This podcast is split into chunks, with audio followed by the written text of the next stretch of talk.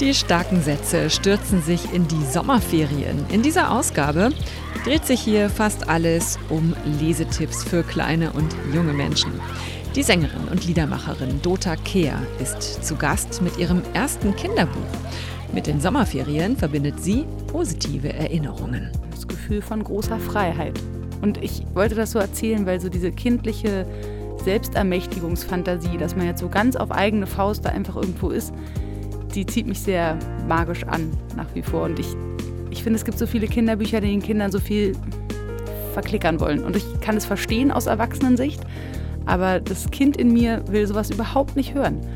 Ich finde, man muss Kindern auch zutrauen, dass sie aus Geschichten selber was herauslesen und ihnen nicht immer sagen, was das jetzt alles genau bedeuten soll. Clarissa und ich heißt ihr Kinderbuch und darüber spreche ich gleich mit Dota Kehr.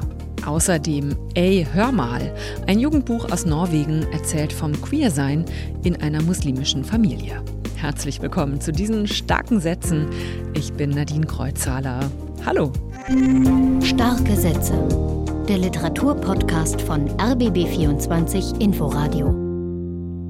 Seine Kindheit war geprägt vom Zweiten Weltkrieg. Jürgen Becker, der große Lyriker und Alltagschronist, hat in seinen Gedichten immer schon die Erinnerung in die Gegenwart eingewoben. Heute, am 10. Juli, feiert er seinen 90. Geburtstag. Natürlich, das kennt jeder, der älter wird, nicht, dass äh, im Alter die sagen wir mal, die Antenne fürs Gegenwärtige vielleicht nicht mehr so weit ausgefahren ist.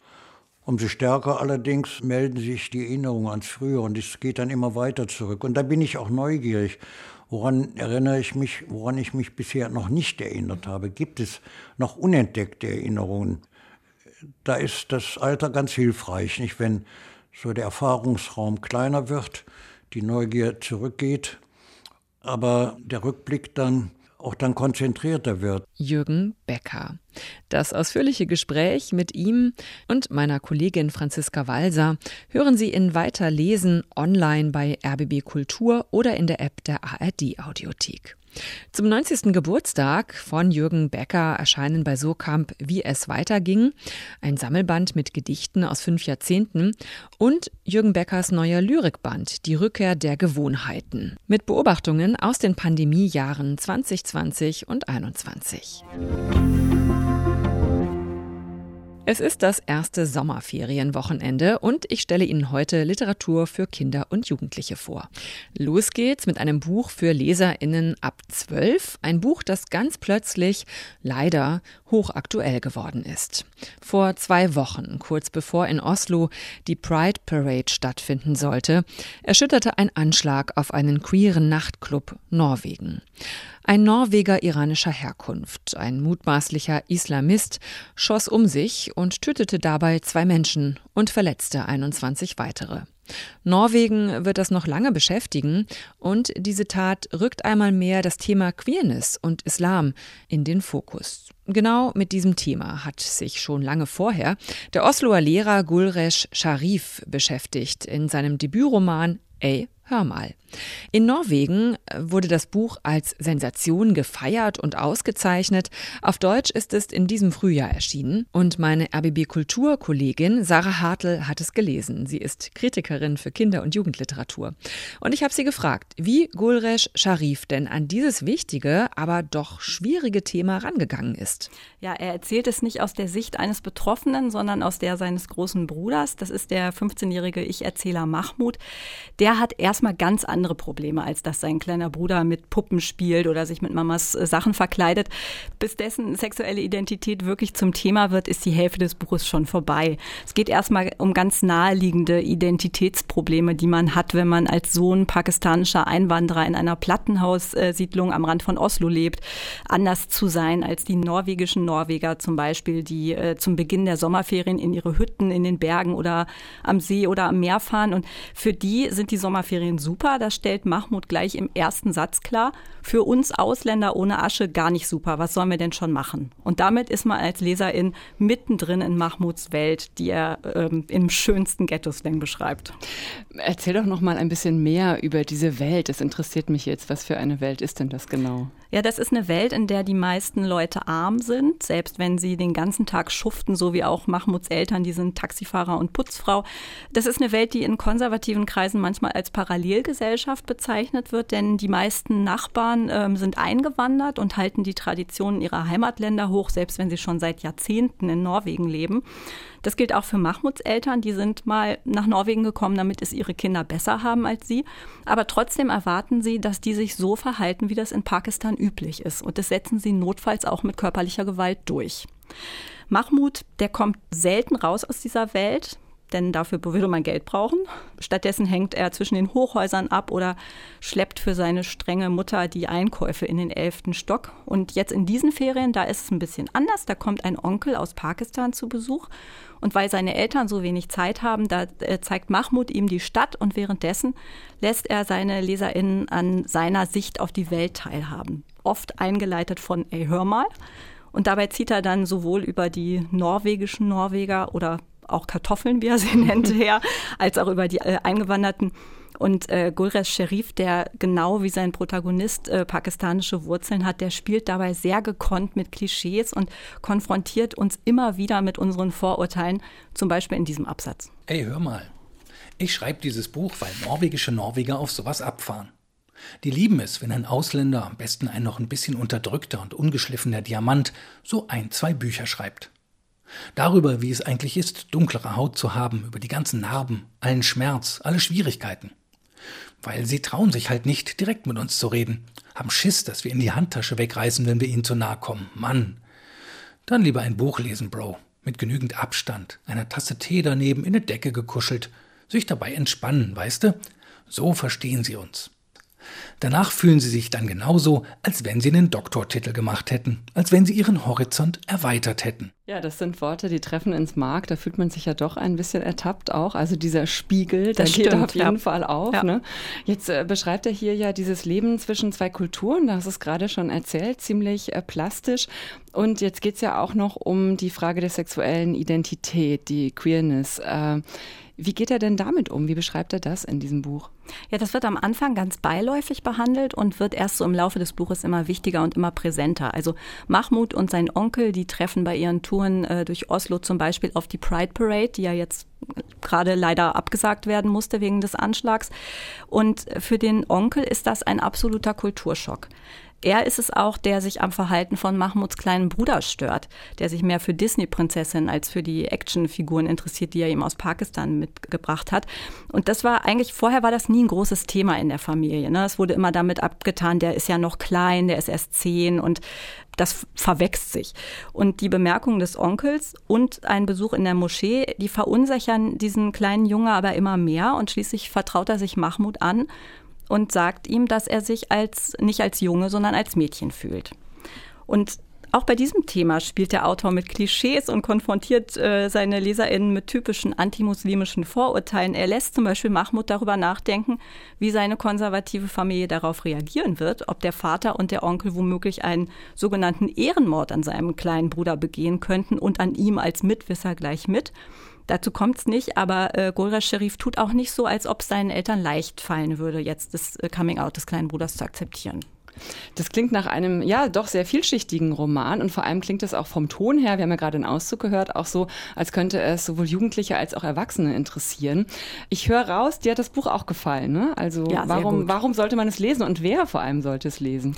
Also ich finde tatsächlich auch, das können Jugendliche und Erwachsene lesen. Da sind so viele Ebenen drin. Da fühlt sich, glaube ich, jeder angesprochen. Also es ist einfach ein, ein Buch, zum Lachen, zum Weinen und vor allem zum Nachdenken. Und ich finde nicht nur, dass man es lesen sollte, ich finde, dass genau solche Bücher eigentlich Schullektüre, Pflichtlektüre in der Schule werden sollten, weil solche Themen einfach in die ganze Gesellschaft getragen werden müssen. Auch in Familien wie der, um die es in diesem Buch geht, weil man auch nur so Vorurteile in alle Richtungen abbauen kann. Und ganz nebenbei ist das Buch auch einfach sprachlich durch diesen schnodderigen, frechen Slang des Ich-Erzählers, hat es so einen unverwechselbaren Stil, Da muss man sich vielleicht als nicht ganz so jugendliche Leserin am Anfang ein bisschen dran gewöhnen, aber ich konnte am Ende gar nicht genug kriegen. Also ich fand es wirklich ein tolles Buch. Ein tolles Buch, sagt Sarah Hartl und auch ein wichtiges Buch. Gulresh Sharif, ey, hör mal, aus dem Norwegischen übersetzt von Maike Blatzheim und Sarah Onkels. Äh, erschienen ist das Buch im Arktis Verlag. Es hat 208 Seiten und kostet 15,50 Euro. Vielen Dank, Sarah. Gerne. Und mit Gras in den Kniekehlen verbringen wir den Tag am See. Es gibt Limonade mit Wespen und dich und mich und für jeden ein Eis. Und selbst mit nassen Haaren ist es noch heiß. War sie als Kleingeldprinzessin unterwegs. Heute ist sie erfolgreiche Frontfrau, Sängerin und Musikproduzentin mit eigenem Label, Dota Care. Früher hieß ihre Band Dota und die Stadtpiraten, jetzt seit langer Zeit schon schlicht einfach nur Dota. Und die gebürtige Berlinerin ist sogar Ärztin und seit kurzem auch Kinderbuchautorin. Clarissa und ich, so heißt ihr erstes Buch, erschien bei Voland und Quist, illustriert von Lihi Jakob. Wie Lieder, Texten und Kindergeschichten schreiben sich äh, unterscheiden oder auch nicht. Und über Spuk und Sommerferien rede ich jetzt mit Dota Kerr. Hallo. Hallo. Der Name Dota ist ja, glaube ich, ein Spitzname, oder? Eigentlich heißen Sie ja Dorothea. Ja, genau. Ist, äh, aber so nennt mich wirklich keiner. Also ich bin von klein auf als Dota aufgewachsen. So ein Spitzname aus Kindertagen. Ja. Quasi. Ihr Buch, ähm, also ich habe das in die Hände genommen und ich fand von Anfang an, es ist ein wirklich wunderschön illustrierter Band. Es geht um zwei Kinder, zwei Freunde, die ein Sommerferienabenteuer erleben. Sie fahren einfach raus mit dem 16er-Bus äh, aufs Land ohne den Erwachsenen Bescheid zu geben. Also sie nehmen sich frei sozusagen von den Erwachsenen und fahren ins Häuschen, das früher mal der Oma gehörte, richten sich da ein, verbringen eine Nacht, es raschelt, es knarzt, es scharrt. Äh, sie stellen sich also auch äh, ihren Ängsten in, in diesem Buch. Das ist also so ein richtiges Abenteuer. Können Sie sich noch erinnern, was Ihr größtes Abenteuer war äh, in Ihrer Kindheit? Sie sind ja in Berlin aufgewachsen. Ich habe auch mal irgendwann beschlossen, als ich noch im Kindergartenalter war, dass ich jetzt irgendwie weggehe. Und dann habe ich einen Rucksack gepackt und bin wahrscheinlich nur bis zum U-Bahnhof, aber ganz alleine. Und das war sehr abenteuerlich. Aber das war sehr, sehr früh. Naja, ich erinnere mich nur an so spätere Abenteuer, so mit Freunden irgendwie in, in, alleine im Wald in Schweden zelten und so. Aber das war viel später. Welches Gefühl verbinden Sie denn eigentlich mit den Sommerferien. Die haben ja jetzt gerade angefangen. Welches Gefühl verbinden Sie am stärksten mit den Sommerferien? Das Gefühl von großer Freiheit. Und ich, ich mochte an der Geschichte oder ich wollte das so erzählen, weil so diese kindliche Selbstermächtigungsfantasie, dass man jetzt so ganz auf eigene Faust da einfach irgendwo ist, die zieht mich sehr magisch an, nach wie vor. Und ich, ich finde, es gibt so viele Kinderbücher, die den Kindern so viel verklickern wollen. Und ich kann es verstehen aus Erwachsenensicht. Aber das Kind in mir will sowas überhaupt nicht hören. Ich finde, man muss Kindern auch zutrauen, dass sie aus Geschichten selber was herauslesen und ihnen nicht immer sagen, was das jetzt alles genau bedeuten soll. Das ist schon viel zu viel Einengung, finde ich. Wie sind Sie denn eigentlich rangegangen an Ihr Buch, an dieses Buch? Wie kamen Sie da auf die Idee, auch ein Kinderbuch zu schreiben? Ich bin genauso rangegangen, wie ich an Liedtexte rangehe, nämlich ähm, ich schichte Satz für Satz aufeinander und am Ende steht da eine Pyramide und ich weiß nicht genau, was sie soll, aber sie bestimmt das Bild der Landschaft, wie mal ein Romanautor so schön sagte. Und ähm, nee, nee, ein bisschen, bisschen mehr Vorsatz ist schon dabei gewesen, aber alles in allem komme ich halt sehr stark vom, vom Dichten und vom Liedertexten und so, also von der Sprache und von Reim und Rhythmus und Reim gibt einem natürlich die Möglichkeit, so eine viel verzaubertere Geschichte zu schreiben als Prosa. Abgesehen davon liegt es mir einfach mehr mit dem Reim. Das, das ist, wie ich, wie ich schreiben kann. Und ich glaube, sobald es Prosa ist, ist es mir zu viel Freiheit und das überfordert mich total. Dann hab, ich, ich weiß, dass man bei Prosa auch einen Rhythmus haben muss. Aber es gelingt mir einfach nicht, den zu finden. Und im Reim ergibt sich das von selber auch die Notwendigkeit, sehr zu verknappen und zu verdichten, es kann einfach nicht unbegrenzt lang sein in gereimter Form. Ich würde gerne mal was hören ja? aus Ihrem Buch, aus Clarissa und ich. Okay, also es gibt ja den Ich-Erzähler und da ist nicht so klar, ob es Junge oder Mädchen ist. Das fand ich auch irgendwie ganz schön, das so offen zu lassen, kann jeder irgendwie gucken. Ist ja auch gar nicht so wichtig, wenn es immer nur ich ist. Ja. Also wir sind jetzt angekommen in dem Haus. Das Fenster war schief und das Dach war noch schiefer. Davor eine Kiefer, dahinter ein Tümpel vielleicht gar ein tiefer. Wir staken mit Stöcken und suchten den Grund, dann fanden wir in der Tümpelpfütze, im Schilf, unter der Entengrütze eine Kugel, schimmernd und rund. Die ist aus Silber, meinte Clarissa. Sie war oft ein ziemlicher Besserwisser. Das ist Aluminium, wusste ich wohl. Die Kugel war leicht und innen hohl, nur gerade kirschgroß, also eher klein. Meins, rief Clarissa und steckte sie ein. Dann nahmen wir unser neues Reich gebührend in Augenschein. Dieses verlassene Häuschen am Wald sollte unser Zuhause nun sein, nur wir beide allein. Einen Sommer lang tun, was wir wollten, wie wunderbar. Zwischen Brombeergestrüpp und Efeuranken und ab und zu mit einem Gedanken an Oma und wie sie war. Also die beiden finden diese silberne Kugel und landen ja dadurch auch nachts auf einer Art Geisterparty. Es gibt sprechende Tiere und Möbel in, in diesem Buch. Das hat etwas ganz Märchenhaftes und gleichzeitig auch so was Spukiges und Unheimliches. Was hat Sie denn dazu inspiriert? Hm, na, ich finde, es kann auch nur so ein Traum sein. Das bleibt so ein bisschen unklar. Es hat halt so was Unwirkliches, so wie es eben auch ist, wenn man mal das erste Mal eine Nacht irgendwo alleine verbringt. Oder zum Beispiel alleine im Zelt wäre auch so. Man hört halt Geräusche und sieht nur Dunkelheit und es wird, bekommt alles ganz viel Bedeutung. In dieser fantastischen Geschichte ist es dann eben so, dass es plötzlich eine Treppe gibt, obwohl das Haus gar keinen Dachboden hat. Und dann gibt es eben auf dem Dachboden dieses Geisterfest. Ich weiß nicht, ich wollte halt, dass die beiden gemeinsam so eine Prüfung bestehen müssen und die, die prüft ja auch deren Freundschaft. Es geht ja dann darum, dass sie dann merken, okay, irgendwas hat, hat es mit dieser silbernen Kugel zu tun, die sie gefunden haben. Und ganz am Ende stellt sich dann raus, dass die Oma diese Kugel auch schon hatte, sozusagen auch generationenübergreifend diesen, diese Verbindung in dieses Geisterreich kannte. Und die Oma, von der wird auch erzählt, dass sie so lauter Gedichte kannte und Lieder und Schüttelreime und irgendwie so eine, so eine magische Person war für, die, für das ähm, Enkelkind dann sind sie eben in diesem Geisterreich und müssen so ein paar Regeln befolgen, um überhaupt wieder zurückzukommen und müssen eben auch zusammenhalten und ähm, einander vertrauen. Ich, ich weiß nicht, was hat mich zu der Geschichte inspiriert? Das war die Geschichte, die ich gerne erzählen wollte. Nee, das hat mich auch ein bisschen daran erinnert, wie das früher so war, als, äh, als ich Kind war, als wir Kinder waren, wie man sich einfach plötzlich Geschichten ausgedacht hat. Ja, da brauchte nur ein Gegenstand sein, irgendeine Pflanze, irgendein Tier und schon hat man ja irgendwie Fantasien entwickelt. Also eher so wie Assoziationen. Mhm. Ich, ich glaube, so dieses freie, fantasievolle, also das war ja schon, als wir aufgewachsen sind in den 80ern, so ein bisschen in Gefahr. Oder man musste es sich so bewahren, weil gerade Fernsehen, also das gibt dann so viel vor, dass halt diese eigene Fantasie total verkümmert. Und ich glaube, jetzt ist es noch viel krasser, weil es schon so früh anfängt, dass die Kinder äh, in irgendwelchen Situationen, wo sie halt irgendwie gerade mal ruhig sein sollen, irgendein Tablet in die Hand äh, gedrückt bekommen. Und das schränkt halt sozusagen die, die eigene Kraft, sich was auszudenken und irgendwas, ja, Fantasie zu haben. Das, das wird, wird davon sehr eingeschränkt. Und ich glaube, da liegt eine ziemlich große Gefahr drin, weil einen das ziemlich unglücklich machen kann, wenn einem das fehlt. Sie sprechen vielleicht aus eigener Erfahrung. Sie haben ja drei Kinder.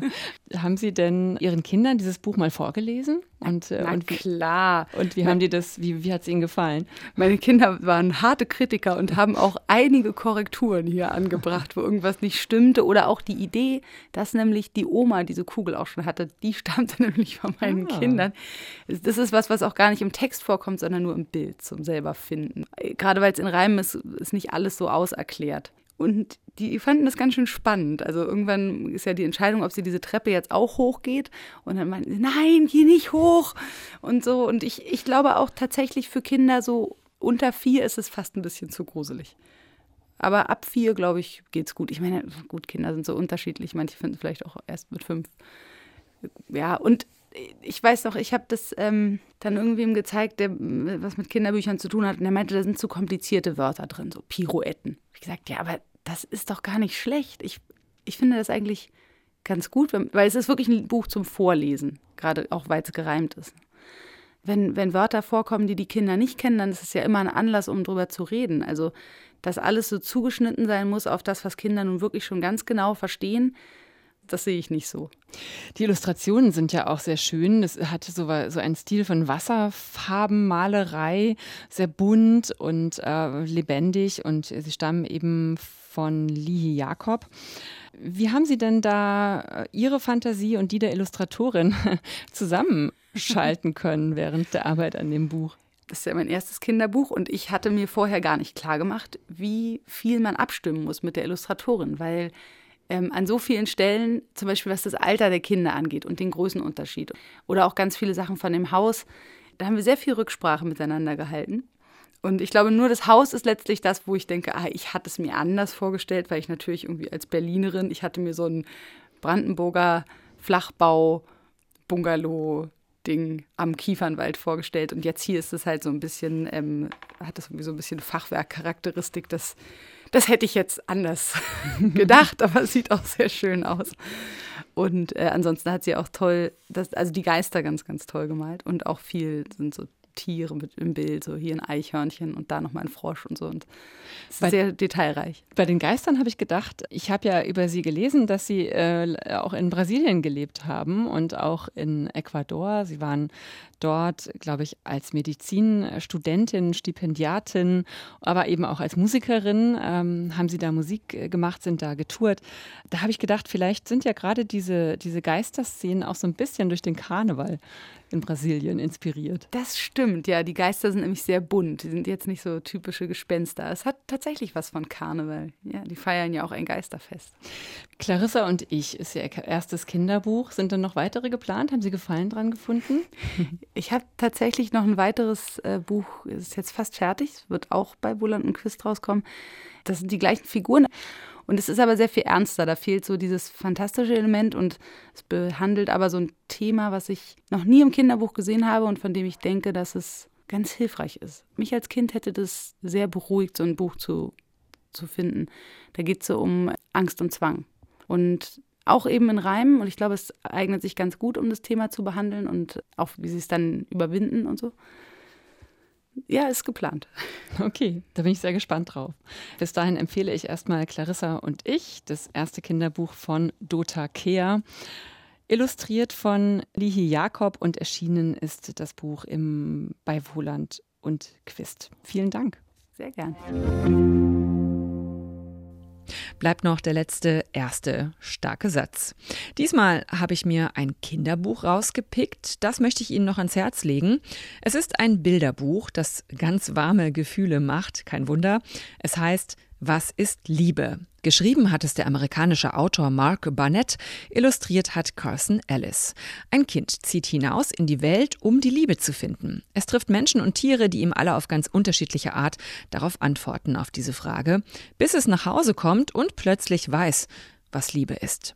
Ganz bezaubernd ist dieses Buch, wunderbar zum Vorlesen und Angucken und erschienen ist es beim Berliner Verlag Weißbuchs aus dem amerikanischen Englisch ins Deutsche übertragen von Bärbel Brands. Und so fängt Was ist Liebe an. Im Garten vor dem Haus, in dem wir lebten, fragte ich meine Großmutter, was ist Liebe? Ich war ein kleiner Junge, meine Großmutter war alt, ich dachte, sie würde es wissen. Sie nahm mich in die Arme und sagte, das kann ich nicht beantworten. Wer dann? fragte ich. Wenn du in die Welt hinausgehst, wirst du vielleicht eine Antwort finden. Und damit verabschiede ich mich. Mein Name ist Nadine Kreuzzahler. Gehen Sie raus in den Sommer. Schöne Ferien wünsche ich Ihnen. Starke Sätze geht in die Sommerpause und meldet sich am 21. August zurück. Tschüss und bleiben Sie stark. Starke Sätze. Der Literaturpodcast von RBB24 Inforadio.